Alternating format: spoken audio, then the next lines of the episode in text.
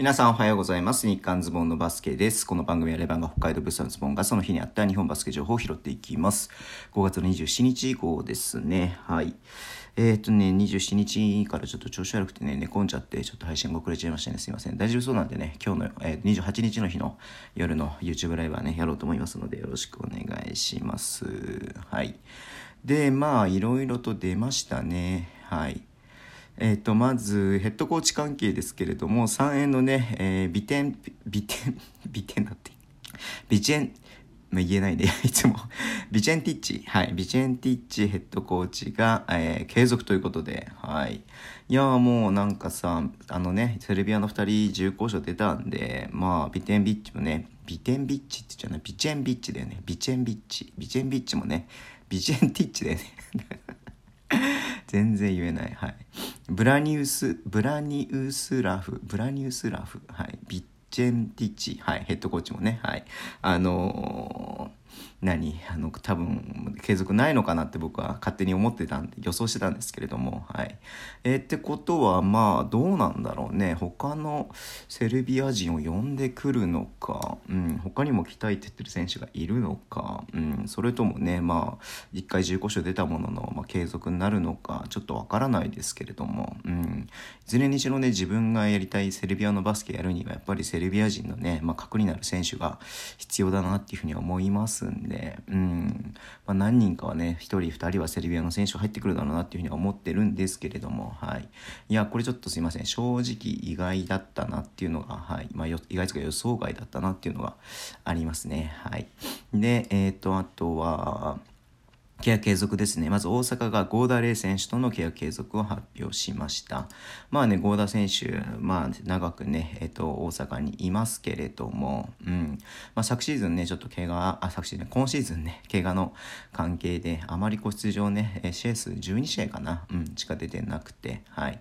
えー、で、まあ今シーズン手術もね、して、はい。まあどうなるのかなっていうふうに思っていましたが、まあ継続ということで、まあシーズンの頭にはね、戻ってこれるのかなっていうふうには思いますけれども、はい。まあ、大阪のね、まあ、一つ看板選手の一人ではありますんで、うん、まあね、まあ、怪我なくね、頑張ってほしいなっていうふうに思ってます。はい。で、えっ、ー、と、アルバルクのね、小坂部選手が契約継続発表ということで、いや、すごいね。いやー、なんだろうな。なんかこの出し方が粋だよね。田中大輝出して、小坂部君出してっていうのがね、うん。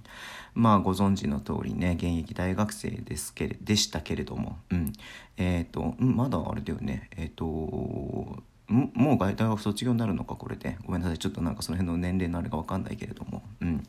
えー、でねまあ特別指定でもともと入って、えー、昨シーズンはそんなね、出場しませんでしたが、まあ、今シーズンね、怪我もあって途中出なかった時期もありますけれども、まあ、田中大輝選手がね、負傷、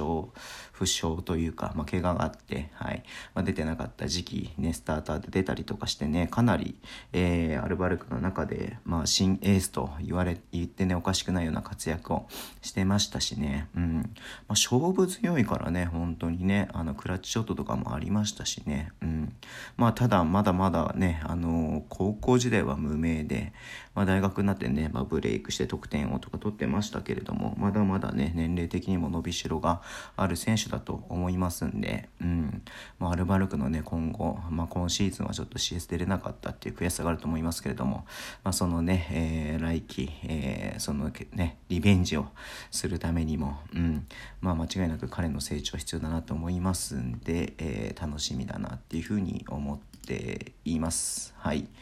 えー、で、あとは今日は自由交渉がね、出なかったんですよね。うん。まあ、この時期にしては珍しいなっていうふうに思いましたけれどもまあ今日あたりまたね金曜日なんで出るんじゃないのかなっていうふうには思ったりとかもしてますけれどもいやうんまあレバンガもねそろそろ出してほしいなっていうふうには思ってますね。はい。で、えー、最後ねちょっとこれ話したいなと思ったのが茨城ロボッツがねあの取締役というか経営体制の、ね、変更ということで今日リリースが出てまして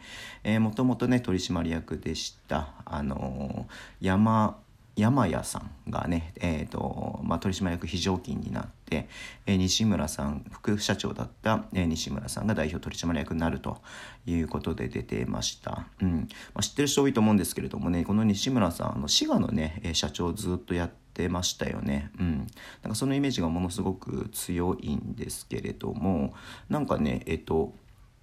ちょっと前、えっ、と、ごめんなさい、えっ、と、2018年、ずっとやってたわけじゃないのか。なんか2018年、あ、そうか、2018年から、えー、と代表やっていて、えー、2020年の11月にね、長崎ベルカのね、事業部長として、えっ、ー、とね、滋賀を退任していて、で、だから約半年か、うん、半年も経ってないか、5ヶ月でね、なあの、茨城の、えー、副社長に就任してるんで、長崎みたいな5ヶ月ぐらいだったっていう感じでね、うん。で、えっ、と、まあ、この度ね、7月から、え代表取締役ということなんで、うん、まあねあの優秀な人だと思いますんでいろんなとこから引き抜きが引き抜きというかね声がかかるのかなっていうふうに思いますけれども、うん、まあねこう B1 を B1 のチームをねずっと運営してたっていうね実績もありますんでまあ来期からね、えー茨城も B1 ということなんで、まあ、西村さんにね、ちょっと任せようということになったのかなっていうふうには思いますけれども、はい。えー、まあね、茨城、まあ、堀オーナーがね、しても目立っちゃいますけれども、はい。まあ、来来期以降もね、えっ、ー、と、まあ、B1 で勝っていって、B1 定着っていうことをね、まあ、目論んでいって、もちろん優勝ってこともね、目論んでると思いますけれども、はい。えー、茨城のね、あの、茨城、群馬、まあ、上がってくるチームね、楽しみにしたいと思っています。はい。そんな感じで、えっ、ー、とね、えー、ちょっと短めですけど終わりにしたいと思います。Twitter でも情報発信します。ぜひお願いします。Twitter も、Twitter じゃねえや、えっ、ー、と、YouTube と Podcast 毎週配信しています。ラジオとかナイブできる方はハートボタンを押してください。では、今日もお付き合いいただきありがとうございます。それでは、いってらっしゃい。